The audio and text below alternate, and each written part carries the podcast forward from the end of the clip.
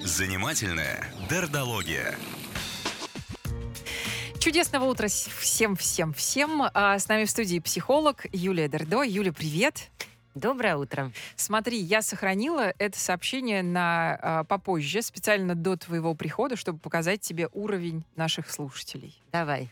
Вгоняй, вгоняй меня в краску. Нет, я вгоню тебя в восторг. Давай. А, мне кажется, ответ лежит в плоскости теории привязанности. У людей, как правило, один из трех типов привязанности, но самый распространенный — тревожный и избегающий. И, как назло, они удачно сочетаются. Один догоняет или кажется, что любит больше, а другой убегает или кажется, что любит меньше. И история как будто бы вечная, борьба и преодоление, взлеты и падения — не скучно.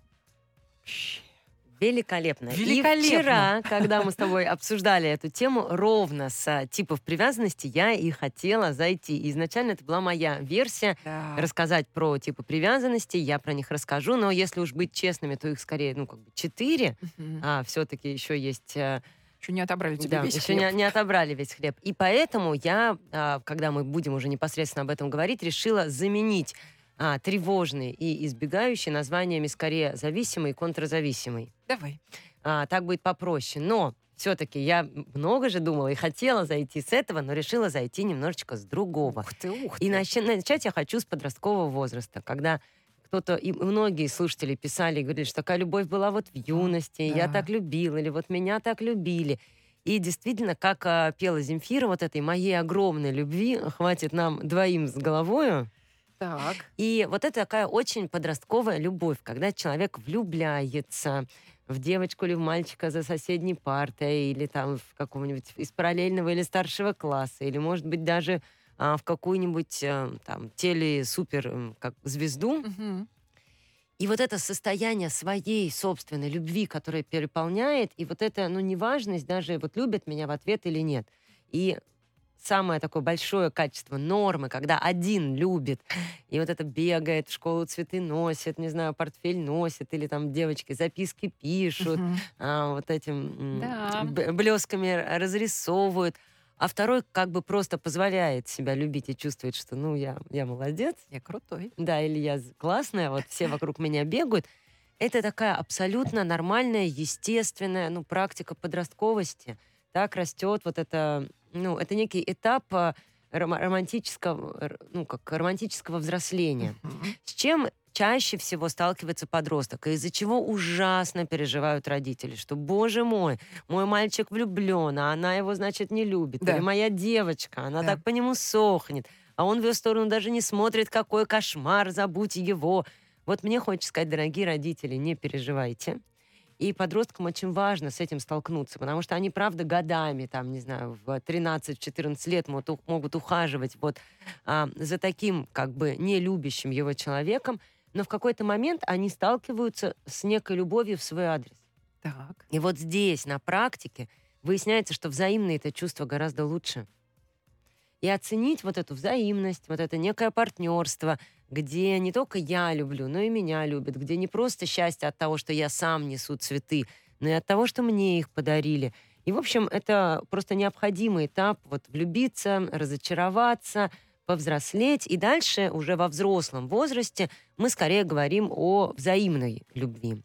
А тут трудно посчитать, опять же, как... Да, ты хотела что-то сказать? Нет, нет, я, собственно, ну, э, нашу тему как, как, как утверждение. Ты же ничего не сказал, что ты думаешь по этому поводу. Вот, Да. я, я дойду, Мгм, дойду, да. мгм. В общем, смотри, и д- м, вот а, во давай я все-таки продолжу та свою мысль а, о том, что во взрослом возрасте это скорее взаимные чувства, которые, конечно, не померить, кто для кого больше делает. Это не про дела. И как раз вот здесь я приведу единственный пример, где один любит, а другой позволяет себя любить во взрослом возрасте. Это некий формат договорных отношений. Когда вот я тебя люблю, ты будешь со мной, ну, и я не знаю, и за это я тебе там щи-борщи, или там ты мне деньги. Ну, когда люди примерно понимают, что одному это не очень нужно, но он соглашается. И такой формат есть. Брак по расчету или А, другое? слушай, как, Нам у- многие писали как угодно можем сегодня. назвать, в общем-то, какая разница? Да. Ну ладно. Ну, то есть это не обязательно может быть разница в Это возрасте и в- это- разница в э, социальном положении, в в чем доходах. угодно. В чем угодно. Мне мама давно говорит, пора замуж, давай ты на мне женишься. а я за это не буду тебе делать нервы и буду каждый день борщи варить. А ты со мной поживи, чтобы родители отстали. Ну, например, Ой, так. Есть. Ну, есть. Ты так на меня смотришь, как... Давай так, а, я так лично не живу. и- Не сомневалась в про- То есть люди договариваются и вот так вот, не любя, Да, су- сосуществуют. да, но это мы рассматривать не будем. Почему? Хорошо. Это договорно, это достаточно прозрачно, все понимают это, ну, и, и они как бы в этом договоре до тех пор, пока их всех это все устраивает. Мне скорее хочется поговорить вот об этом утверждении, что один в паре всегда любит, а другой позволяет себя любить. Или вернуться к сообщению, с которого мы начали, про Мгм. разные типы привязанности, или вот про зависимость и контрзависимость. Всегда в паре при том, что это два человека, которые взаимно друг друга любят, они друг друга выбрали, у них все хорошо, но всегда в паре один более настойчивый, а второй немножко отстраняющийся. Всегда. Всегда. В люб- любой. в любой. Более того, почему мне здесь не хочется говорить о, типы о- о типах привязанности, потому что, например, у нас есть какая-то пара, где женщина а, вот такая более зависимая, она вокруг него ходит, ну где ты, ну поешь, ну попей, там одеялком накройся, ну давай куда-нибудь А. сходим, ну на меня посмотри. А он такой, подожди, отстань, мне сейчас не до тебя. И, предположим, эта пара распадается. И вот уже в следующей паре ровно этот же человек, этот же мужчина с этим же типом привязанности может ходить уже за другой женщиной, где она будет чуть более отстраняющейся, и говорит, ну подожди, ну приходи с работы пораньше, ну давай хоть кино посмотрим. А та женщина, которая в первом браке была такой вот настойчивой, она вдруг может попасть в отношения с мужчиной, который ну, будет... Таблеточку выпей. Да, поэтому надень. Здесь мне не хочется привязываться к, к типам привязанности, простите за тавтологию, потому что все-таки это некая система. И в системе а, всегда один более такой догоняющий, а другой более отстраняющийся. Но давай посмотрим, как это возникает и от чего это зависит. Потому что снаружи, конечно, это выглядит так, что один любит, другой не любит. А в этом смысле человек склонный вот там к зависимости, да, или вот к, к тревожному типу привязанности, вот к такому преследованию. Это у нас человек, который наполнен любовью, и он очень боится без этой любви остаться. Так. Такие люди, они, с одной стороны, у них куча плюсов. Они очень любящие, они признаются в любви, они говорят комплименты, они греют, они вот дарят цветы, они делают сюрпризы, праздники. Они вот эту свою любовь просто изливают. С ними, правда, очень легко отогреться, почувствовать себя любимым. С другой стороны, им, правда, тревожно, и если их партнер отвернулся, то, скорее всего, он не просто отвернулся Меня отдохнуть. не любит. Да, он меня не любит. Если он, мы сидели на кухне, не знаю, разговаривали или просто смотрели друг на друга, и вдруг он вышел в другую комнату, то он от меня ушел Вообще. и практически из семьи бросил меня. А, им, правда, очень плохо без внимания партнера. И в этом смысле они, ну так, задалбывают. И Вот да. дальше, к сожалению, чем больше они вот это вот все, тем больше второму хочется отстраниться и просто от них отдохнуть, тем сильнее они обижаются, Да. обижаются, пугаются, либо еще больше устраивают истерики, замкнутый скандалы, круг. либо начинают пугаться, что меня разлюбили, и тогда еще больше вот этого праздника цветов, комплиментов, романтических свиданий. И второй-то. А что со вторым-то, который выходит? Внешне мы можем обвинить его в том, что он не любит. Но это не так. А вот тот, кто а, отстраняющийся да, или контрзависимый, это человек, который ужасно нуждается в любви, но любовь для него опасна. Если для первого опасна ну, потеря Её любви, да, пот- он боится потерять, то второй боится, ну, как бы в этом расслабиться, он боится ее пережить. В смысле? Ну, чаще всего это какой-то опыт, когда вот, я не знаю, ранняя потеря родителей, например. Я был в таком слиянии, а потом вот, не дай бог, с ними что-то случилось, и это была такая боль терять любимого человека, что я особенно и не буду любить. Ну, это, наверное, все-таки Ну, вот я сейчас такой... пограничные, да, уже ситуация. Ну, э, смотри, да, если мы говорим про формирование типов привязанности, там огромное количество стратегий, как она могла сформироваться. Вот я лишь привела один из Мгм. примеров. Но вот есть такое ощущение, что со мной что-то не так, меня все равно бросят, э, или мой любимый пропадет, и мне тогда будет вот так больно, что лучше я особенно любить не буду. Ах, а вот и такой что. человек у нас, и нельзя сказать, что он меньше любит. Но в паре это ровно так выглядит, когда он а, приходит, вот у него есть вот это вот теплое чувство, что сказать. Он говорит, ну зачем мне это говорить? Я не хочу это переживать. Ну вот я же пришел, я же здесь. А, да, ну вот э, он выглядит отстраняющимся, а когда к нему приходит и говорит, ну что же ты меня не любишь, ты мне ничего не говоришь, он скорее чувствует еще вот этот э, вот мой любимый человек уже со мной несчастен, уже от меня претензии, вина, он так вот еще больше закрывается. Выглядит он достаточно отстраненным, таким холодным, казалось бы, тем, кто не любит, но он любит и в любви очень нуждается. Господи, боже мой, какие-то несчастные люди, Юля. Можно ли нормальности какой-то добиться Конечно, но я же описываю какие-то крайние способы, а потом жить с таким человеком тоже очень хорошо. Почему крайне? Мне кажется, я знаю огромное количество таких людей. Вот у первого плюсы залюбит, комплименты, праздники, цветы, а второй дает много свободы. Много доверия. Они очень надежные, он никогда не будет устраивать Да. истерики, что ты на час задержалась. Или поехала к маме на день рождения, а не к нему на корпоратив. Ты понимаешь, или- что в этой ситуации первому хочется, чтобы ему устроили истерику. Да. Это же Но те, кто Парадокс. живут в состоянии истерик, прекрасно понимают, какое же это счастье, когда партнер дает свободу, доверие и поддержку. Мы прервемся на минуту. Если у вас возникают вопросы, пожалуйста, задавайте. 8 926 400 92 номер для ваших сообщений. Москва FM.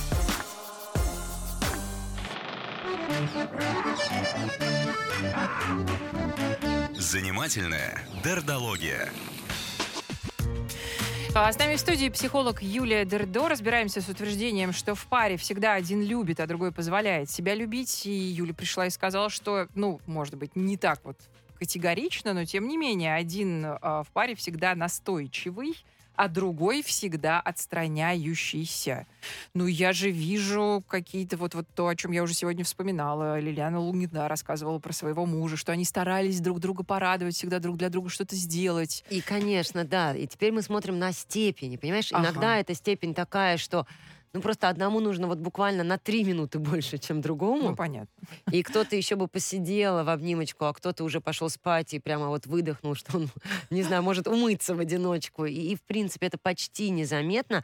А где-то это прямо вот такая классика из какого-нибудь советского фильма, знаешь, где а, мужчина в гараж, из гаража во двор в шахматы, на, там, или что там, в шашки на лавочке, еще Да. куда-то, а она все вокруг него и за ним.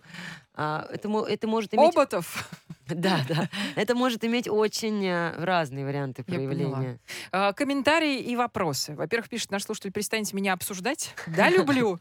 Да, с ума схожу. Человек любимый уже два месяца в Таиланде, вернется только в марте. Я не могу поехать. И, наверное, не хочу, потому что боюсь увидеть какую-то привязанность, но не ко мне. Места себе не нахожу. Ой-ой-ой-ой. Ой-ой-ой-ой-ой-ой. Вы такое трогательное сообщение Да. написали. И столько в нем чувств, и влюбленность, Так искренне. страх. Да, это так редко сейчас. Да. А, Роман спрашивает, как можно любить больше или меньше. То есть это разве подконтрольный процесс? Еще спрашивал сегодня Аркадий, а как это вообще измерять? Да, вот это очень хороший Да. вопрос. И именно поэтому я начала с того, что мы меряем не любовь, а скорее поступки, проявления и действия. Что как там внутри, кто кого любит, а, померить невозможно.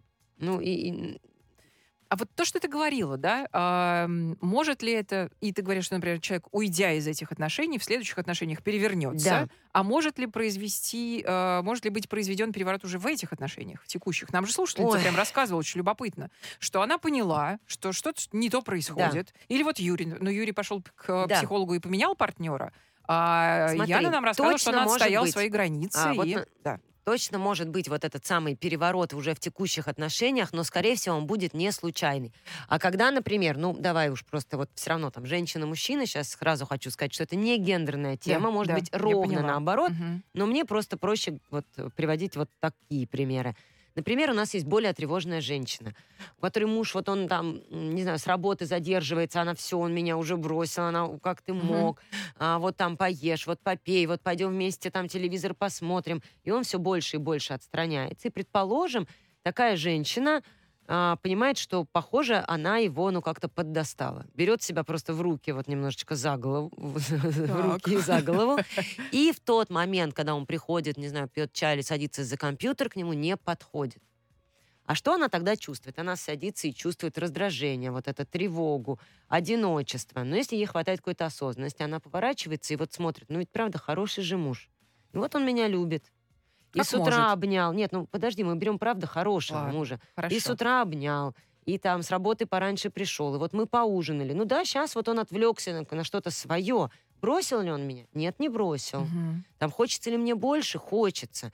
Но вот если она в этот момент свою тревогу начинает замечать, ее выдерживать, говорить, ну ладно, вот мы действительно там с утра обнялись, вечером поговорили, вместе поужинали, сейчас он отстранился, и ей удается снять этот фокус и заняться собой, Мгм. То это пространство выравнивается, она за ним больше не бежит, и он там, не знаю, веч- вечером раз почитав газету, второй раз, третий раз может уже искренне по ней соскучиться, подойти, приблизиться, и это и выравнивается, или даже, если вдруг в этот момент у нее, ну не знаю уж так, сама она, случится какой-то там роман, или ладно, не будем брать роман, Мгм. будем, Не если вдруг роман, да. она с головой идет в работу, сложный Пример. проект, который просто вот э, и все, и он так раз вот здесь ее нет, здесь, и он уже начинает скучать, может быть уже лишний раз позванивать, там цветочки на работу присылать, вспомни обо мне.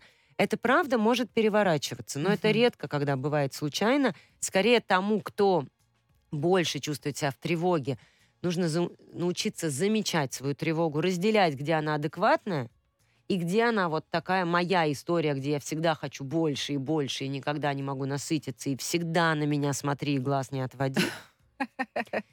Больше в этот момент успокаивать себя и заняться собой, и вот это очень может поменять отношения. Ну или второй, если он правда услышит, что мне кажется, все же, все же нормально, ну Мгм. я же здесь.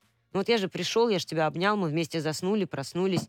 Вот если в какой-то момент этому человеку удается услышать, что второму не хватает, и как бы ему это не было сложно, он начинает говорить те же слова и комплименты, ему с каждым разом все легче, тому все спокойнее, он меньше требует, этому легче. То есть, э, Хорошо. ну, Да, ну это звучит фантастически.